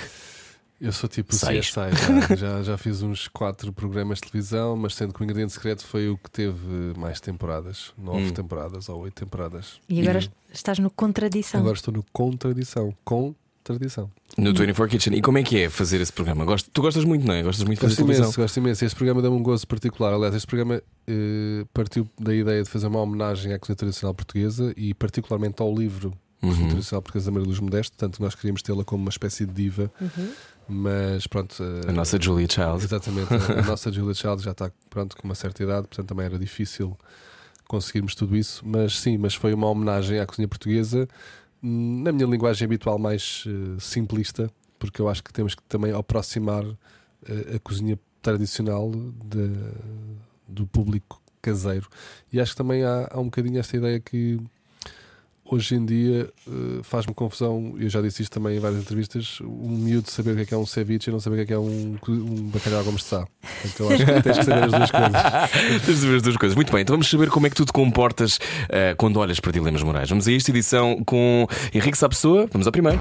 Vamos lá, primeiro dilema. Tu, Gordon Ramsay, Neil Perry e Marco Pierre White estão num barco que se está a afundar. Com o afundar do barco, todo o vosso trabalho vai desaparecer. Tens a oportunidade de salvar uma pessoa com quem irias trabalhar para recuperar essa perda. Quem é que salvas? Gordon Ramsay, Neil Perry, Marco Pierre White. Salve o Marco. O Marco, O Marco, que é um dos teus ídolos, não é? É um dos meus ídolos. Porquê? Porque em termos de cozinha é, continua a ser dos chefes que mais me inspira. Acho que o Gordon é um excelente cozinheiro, mas hoje em dia é mais um produto. O Neil Perry admirava muito na, na Austrália, mas, mas não tanto como o Marco. E Uhum. conheci o Marco pela primeira vez o ano passado e posso-vos dizer que vou realizar o meu sonho de cozinhar para o Marco daqui a três meses. Ah, é? Sim. Vais lá? Vou, vou a um evento. eh, eu fui a um evento ano passado em Sheffield, onde fui convidado para, pronto, para, para ser júri de um, de um concurso de cozinha portuguesa. E hum, o jantar inaugural deste, deste congresso foi desastroso. Desastroso verdadeiro sentido da palavra. Estamos a falar de chefes de cozinha de, pronto, de, de vários, vários países, Uhum. e nomeadamente Inglaterra. E eu ofereci-me, depois daqueles astros, assim: eu para o ano ofereço-me para vir cá fazer o jantar inaugural. Porque eu acho que conseguimos fazer bastante melhor. Numa de os tugas vêm cá. E- Os tugas mostrar cá e é que mostram. Entretanto, se recebi o programa há pouco tempo e quem é que está lá no, no meio da audiência? O Marco Pierre White e o Pierre Kaufmann. Mudaste de cor só- ou ficaste- Fiquei branco do género. E agora? Mas ao mesmo tempo pensei assim: olha, aqui está uma oportunidade e uma do bucket list. Vou poder cozinhar para o meu, um dos meus ídolos. E já sabes o que é que vais cozinhar? Não sei porque é, para ele e para mais 200 pessoas, portanto vou ter que. Mas certeza que será um, um, um menu mais virado para o, para o mar. Ok, Uhum. muito bem. Eh, esse está a passar ao pé do mar, também é um menu virado para o mar que neste momento. Vamos então ao segundo dilema moral. Tu tens uma filha, a Inês, 13 anos. Imagina que a Inês te diz, quando terminar os estudos, que quer muito fazer volunta- voluntariado internacional durante alguns anos. Mas isso implicaria que ela não tivesse uma área de formação profissional, ou seja, poderá ter dificuldade em encontrar um trabalho mais tarde. O que é que tu lhe aconselhavas? Isso não é um dilema, isso está a acontecer. Está a acontecer? Está a acontecer. A minha filha este ano vem-me falar que há uns programas de voluntariado eh, que ela se quer inscrever no próximo ano. Com 13 Eh, anos? Com 13 anos. Uau! que é um, é um voluntariado apenas durante um mês, Uhum. eh, onde eles fazem voluntariados tanto na Europa como fora da Europa, tem um custo. Uhum. eh, que eu acho que faz sentido, porque Claro. é por isso mesmo que, Uhum. que eles vão para lá também para ajudar. E, e ela no próximo ano quer fazer isso. Eh, portanto, isso está a acontecer, não da forma tão drástica como tu. Sim, mas a ideia era ser mas- drástica. mas Então, sim, mas- sim, então eh, apoias esse tipo de Apoio, iniciativas. Apoio, sem dúvida, eh, sendo que. Porque eu acho que a escola da vida é a melhor escola, não é? E eu acho Hum. que muita aprendizagem se retira desse tipo de experiências. Claro que é também importante intercalar esse tipo de experiências com, pronto, com, com escola a escola. E ela quer fazer voluntariado em que área, sabes? Eh, eu acho que ela não está ainda bem, bem clara em relação a, a que área, portanto, acho que ela agora durante este ano vai ver dentro deste tipo de programas que tipo de voluntariados é que, é que podes fazer Uhum. e, irá eleger. Mas ela, por exemplo, animais é uma coisa que mexe muito com ela, eh, tanto que ela já pondera ser eh, vegan. Eh, porque Como é que lidas com isso? Uma filha vegan. Sabes cozinhar pratos vegan? Sei, sei, e, e eu posso dizer que hoje em dia, por uma questão de consciência também eh, em termos do planeta, tento fazer uma alimentação vegan três vezes por semana. Hum. Eh, porque acho que se todos fizermos isto, de alguma forma vamos contribuir para que, para que a alteração que está a acontecer, que toda a gente acha que não está a acontecer nada, mas está a acontecer, e Uhum. eu, eu sei disso, porque eu sei, por exemplo, tenho acesso aos números de peixe, o que é que o que é que está disponível, o que é que não está disponível, e se nós não começarmos a mudar o nosso comportamento em termos de hábitos de consumo, Uhum. seja coisas básicas como a utilização da água e, e comprar os peixes sustentáveis e, Uhum. e esse tipo de, de consciência, vamos. Nós talvez não, mas as, penso na minha filha e nas futuras gerações Claro. e temos que pensar um bocadinho nos Tu, outros. tu que fazes, eh, tens seis restaurantes, isso para ti, eh, no fundo, tu tens, uma, tu tens uma força diferente das outras pessoas, não é? Tu podes de facto conseguir controlar um bocadinho o consumo de quem vai aos teus restaurantes. Isso deve ser, deve ser uma dúvida existencial ou não? Tua, de se calhar não.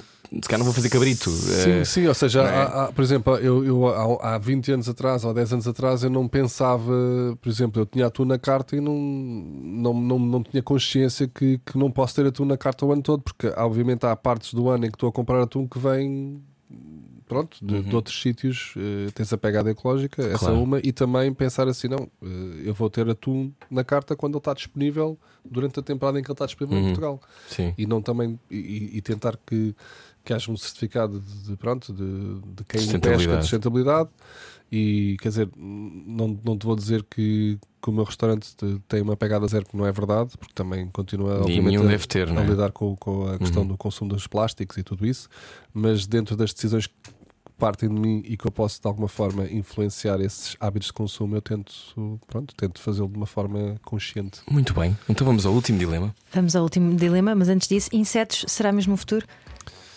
Sim, acho que é um dos possíveis futuros e pelo menos em termos nutricionais já está provado que sim. Tentamos, Eh, um dia vamos ao Alma e vamos ter uma caldeirada de formigas. nunca Já diria, cozinhaste alguma vez? não, nunca cozinhei, mas já comi. Eh, aliás, não sei se vocês conhecem um chefe no Brasil, o Alex Atala, do, Hum. do DOM. É um dos chefes mais eh, influentes do, do Brasil. E ele fez um grande trabalho de pesquisa sobre eh, ingredientes eh, da Amazónia, eh, nomeadamente uma formiga, Hum. eh, em que eu provei essa formiga e Era bom? era boa. Sabia é, que é? é docinha. Ah, é docinha. é. Muito bem, último dilema. Então, hum, Henrique Sapessoa, um dos teus chefes de sala prepara-se para sair pela porta da cozinha com um prato que vai servir a um cliente. Ao virar da esquina, vês um fio de cabelo a cair, mesmo no prato do cliente. Não tiveste tempo de falar com ele, entretanto, o prato já está na mesa. O que é que tu fazes? Vou correr para a mesa e dizer ao cliente não, coma o prato. Ou pelo menos a tentar. Em sim, câmera lenta. em câmara lenta. Eh, Já sim. te aconteceu? Mas há imponderáveis que devem acontecer em restaurantes, não, Não, é? já me aconteceu isso e já me aconteceu inclusive a clientes a plantarem. eh, Já? Sim. Como nos filmes. Para não Isso pagarem. acontece para não pagar. A sério. Isso não é mito, isso acontece. Aquela coisa de vou partir eh, um copo. Vidros, eh, E pôr na cabelos, sim. sim. Que horror! Já me aconteceu. Inclusive em Londres havia um casal que eram profissionais e que faziam isto em vários hotéis e que foram identificados depois mais tarde. E na altura em que foram ao nosso restaurante, hum, assim que eles entraram, nós já sabemos que eles eram, porque eles eram um casal muito bem parecido, Uhum. com uma grande pinta, muito bem vestidos, muito bom- falavam super Uhum. bem. São os piores. Só que eram, eram tipo, pronto, era isso que eles faziam. Eles tinham essa. Golpistas. Golpistas, sim. Golpistas e inclusive também roubavam. Mas, mas já, já tinham sido, porque depois aquilo internamente. A informação começa-se a cruzar nos vários hotéis e nos vários restaurantes. E quando eles entraram no nosso, nós já sabíamos. E então, assim que eles sentaram, nós temos assim: olha, era só para avisar que nós chamámos a polícia, mas podem, podem pedir à vontade o que vocês têm a pedir. e eles, eles no mesmo momento levantaram-se e foram-se embora. Portanto, não, mas há, há pessoal, há especialistas, Em Portugal também há especialistas. há artistas. Não, pois imagina, eu já tive uma pessoa num restaurante que disse estava um cabelo na- no prato, loiro, na cozinha não há nenhum loiro, todos tínhamos o cabelo rapado, literalmente. Não havia nenhum empregado mesmo com cabelo loiro e a senhora era loira. Ah, E a senhora insistia que o, o cabelo que estava no, no prato que, que já tinha vindo da cozinha. E, e eu, eu até disse: Olha, podemos convidar a senhora a vir à cozinha para, pronto, para, para constatar realmente que, que é difícil isso acontecer. Mas pronto. Mas nessas eh, situações pode-se devolver e faz-se um não, nós, fizemos prato, outro, não é? nós fizemos outro prato. Nós fizemos outro prato. Só que, mas mais uma vez, a senhora no final da refeição Não queria pagar. não queria pagar Ah. a refeição toda. Pois. E nós dissemos: olha, não, no máximo dos máximos nós vamos retirar o valor do prato em que, em que diz isso aconteceu. que- Mas uh, o vinho que você bebeu não tinha cabelos, a Hum. sobremesa não tinha cabelos e tudo o resto não tinha cabelos. Eu acho que uma coisa, quando uma coisa dessas acontece por falta de higiene, quer dizer, eu falo para mim, eu se vejo falta de higiene num restaurante, eu levanto-me e vou-me embora. Não não Uhum. não não estou ali uh, a desfrutar da, da- da bela experiência sim. para depois dizer, ah, afinal não gostei muito porque Não estava nada à espera. Não estava nada à espera. Sabe, mas, mas também digo uma coisa, pá, acontece. Como acontece a passar uma barata, por exemplo, em Lisboa, estamos numa zona antiga. Uhum. eh, Em Nova Iorque acontece muito, em Londres Sim. acontece eu vivi muito. na Austrália, havia baratas por todo lado. Baratas que provavelmente falavam na Austrália, né? Exatamente. Portanto, é preciso ter cuidado com essas que conversam muito. uh, Cortar aos pecados, edição com Henrique Sapessoa. Cortar aos pecados. A Rádio Comercial quer saber o estado anímico dos portugueses num jogo de dilemas morais. Pode depois também ver no YouTube. Entretanto, seis restaurantes, vais abrir mais? Não, então, enquanto não. que não chega? não, por agora quero é, é que estes corram bem e que haja consistência. E, e eu acho que o mais importante também é quando tu abres um restaurante, eu penso sempre no restaurante, como é que este restaurante poderá ser daqui a 5 anos? Hum, e, e se este conceito fará sentido daqui a 5 anos. E isso para mim é importante, essa sustentabilidade também de, de- porque hoje em dia tudo é que é que é a próxima novidade, o que é que é a próxima novidade. E um restaurante que está na berra durante um ou dois anos, Uhum. passado um ou dois anos, deixa de estar na berra. E é importante tu conseguires pensar como é que tu podes reinvestir tanto no processo criativo como, Uhum. pronto, como na própria equipa. Como é que tu podes conseguir que um restaurante continue na berra? E Lisboa já tem essa, esse ritmo, como tem, não tem como Londres ou como Nova Iorque ou como Paris, não é? Em que Hum. basicamente durante seis semanas há um que está a dar, depois passado a seguir, depois cais em desgraça, depois voltas. Isso em Lisboa não acontece assim. Não acontece com tanta facilidade, mas acontece principalmente desde que houve este boom eh, do turismo em Lisboa. Com esse boom veio um boom também da restauração e muitos restaurantes abriram. Eu acho que nós temos demasiados restaurantes para a realidade da nossa cidade Eh, e não sei até que ponto é que esses restaurantes vão aguentar. Olha, e um dos teus restaurantes fica em Macau e estavas a dizer que ele está fechado, não é? Há um mês. Neste momento está fechado por causa do nosso amigo Covid-19. o Covid-19. Hum. Eh, o que me assusta um bocadinho, porque obviamente nunca é bom teres um, pronto, um restaurante fechado, eh, mas também assustou-me pronto, pela questão de quanto tempo é que isto Vai poderá afetar Uhum. e, e- e qual é que vai ser o impacto financeiro eh, e em termos económicos também. Fechou não ter- por a tua iniciativa, não é? Fechou porque faz parte do Não, casino. não, o governo ordenou o encerramento total de- da cidade, durante sendo que só houve 14 casos do Covid eh, em Macau e ninguém, ninguém morreu. Uhum. Portanto, se nós pensarmos nesta lógica, Se calhar não é assim tão é- dramático. não é assim tão dramático. Agora, o que me assusta mais em relação a Macau é que Macau depende totalmente do mercado chinês. Enquanto houver esta incerteza em relação a quando é que é seguro Uhum. eh, os chineses poderem viajar outra vez, eh, pronto, aí já começas a pensar um bocadinho mais o que é que vai acontecer. Nós não- neste momento não sabemos. Mas até agora prevê-se que o restaurante reabra em abril. E há algum sítio onde tu gostavas muito de abrir um restaurante e ainda não abriste? Há vários sítios, mas eh, im- imagino, im- não, imagino muito mais hoje em dia a abrir eh, restaurantes fora de Portugal do que em Portugal. Ah, é? Sinceramente, sim. Acho que gostava de se calhar ter mais, mais aventuras fora. Na Pensilvânia! Onde tu viveste, para os teus sei. pais. Mas, mas olha, por exemplo, gostava de ter um restaurante nos Estados Unidos. Gostavas? Não, não nas cidades mais óbvias como Nova York Uhum. ou Chicago, porque acho que são cidades muito difíceis de conseguires ter um restaurante. Mas, mas sim, mas gostava de ter uma aventura. Quer dizer, não, não é uma coisa que eu diga que trabalho todos os dias para isso. Mas, mas sim, mas vejo mais eh, a ter projetos fora do que, do cá. Muito bem. Henrique Sá Pessoa, eh, duas estrelas Michelin atualmente. Já são duas ou são três? Não, são duas. São duas. Esperemos, e, falo, e quando digo esperemos, falo no plural, esperemos que hajam três estrelas Michelin brevemente em Portugal, porque acho que merecemos. Isto é um. Agora, como é que é? Este ano estão a concorrer para a terceira? Em 2020? Ou seja, 2018 não, e este, 2019. sim, este ano é como se fosse a nova temporada, portanto, qualquer um dos chefes que tem duas estrelas Michelin pode ascender à terceira estrela. Eu, eu ano passado estava quase certo que, que íamos ter o primeiro, e pronto, eu, como também tenho a proximidade do Zé Vilês, Uhum. acabo sempre pensar no Zé como, como, como o candidato mais óbvio, também por tudo, não é? pelo trabalho que tem feito, vindo a fazer e, e, pela, e pelo reconhecimento que ele já tem internacionalmente e estatuto. Mas, mas claro, eh, acho que acho que merecemos e acho que já temos eh, vários restaurantes que estão a, a jogar nesse, nesse nível das três estrelas Michelin. Há Mas, aqui uma coisa, como é que eh, se celebra, não é? Como é que uns chefes todos celebram quando se imagina chegar à terceira terceira Michelin? Não vais pagar um jantar a toda a gente? o, que é, que é que se faz? Eu acho que se o Zé ganhasse, devia pagar um jantar a toda a gente. Eu também acho, Zé. Eu pelo, menos Toda a vou, gente. eu pelo menos vou lá porque eu sou vizinho dele e bate à porta. Olha, eu agora quero ir ao primeiro três estrelas Michelin. Deviam fazer outra vez uma coisa tipo vasta gama, uma, uma mesa interminável, várias pessoas. Não, mas, mas ouve, as pessoas às vezes gozam um bocado com estas estrelas Michelin, mas as pessoas não têm noção do impacto económico que isto também tem em termos. No eh, país, claro. Porque eu digo sempre assim: ah, mas isso das estrelas Michelin é só para alguns. Está bem, mas imaginem.